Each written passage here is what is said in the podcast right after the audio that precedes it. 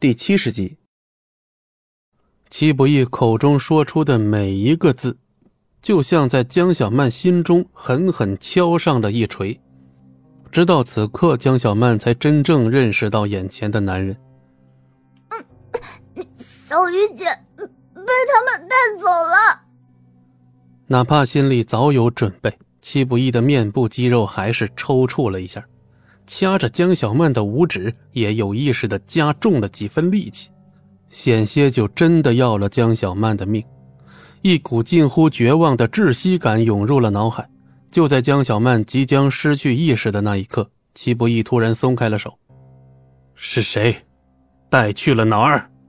齐不义强忍着心中的杀意。我我不认识他们，也不知道他们把小鱼姐带去哪儿了。话音刚落，江小曼只觉得周身一凉。好像有股阴森的冷气环绕着她。啊，但但但是我记得车牌，不知道有没有用。快说！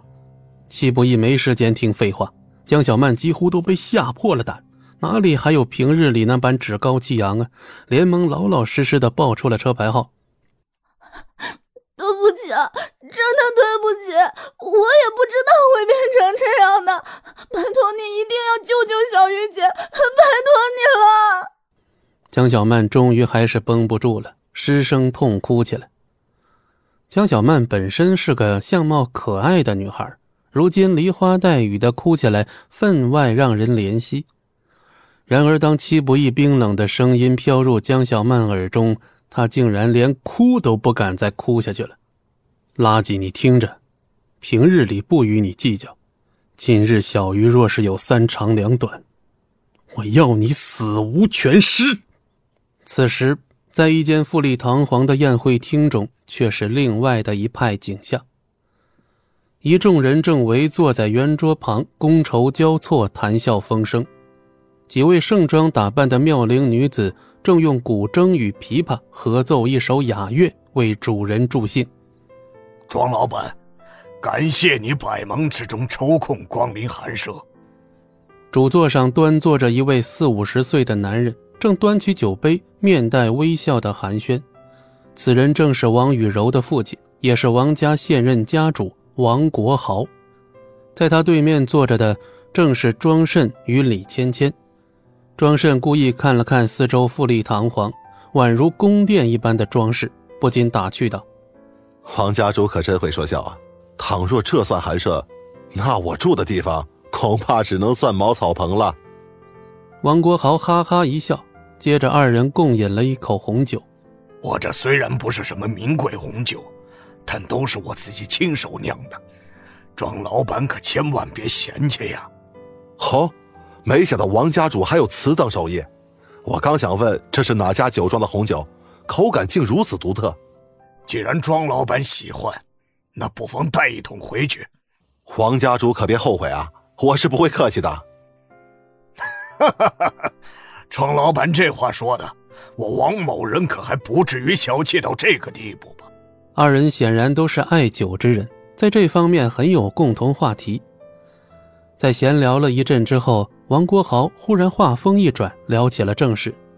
我听说庄老板打算和墨家合作，这着实有些出人意料啊。墨家，看来王家主也是听信了谣言呐。我可从未说过会和墨家合作呀。这个回答显然出乎了王国豪的预料。呃，这是谣言，庄老板莫不是在和我说笑？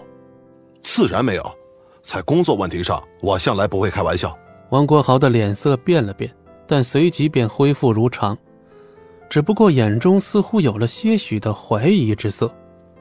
那不知庄老板的大都会计划准备与哪家合作？这个嘛，庄慎正要找个借口转移话题，不料电话却突然响了。正常情况下。出席这种晚宴，客人都会把手机调成震动。但当庄慎听到铃声时，脸上的神情顿时出现了一瞬间的微妙变化。不仅如此，坐在张慎旁边的李芊芊神情也跟着微微一变。这一幕都被王国豪清清楚楚的看在了眼里，心中却是吃了一惊。什么电话能让这位庄老板闻之色变啊？抱歉啊，王家主，这个电话我必须得接。庄慎都等不了王国豪回应，拿起电话，匆匆的就跑了出去。想必一定是很重要的人吧？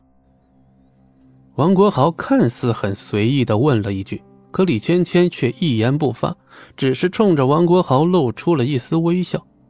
可十几秒钟之后，一位女仆便恭恭敬敬的走了进来，俯首说道：“家主，庄先生说他有十万火急的事必须去办，无礼之处日后一定设宴补偿。”闻言，李芊芊脸色大变，同样急匆匆的起身离开，甚至都忘了要和主人家打招呼。王国豪瞪大了眼睛，有些不可思议：“去查查，天宠出了什么乱子？”答话的竟是那名弹古筝的妙龄女子。遵命，主人。本集播讲完毕，感谢您的收听，我们精彩继续。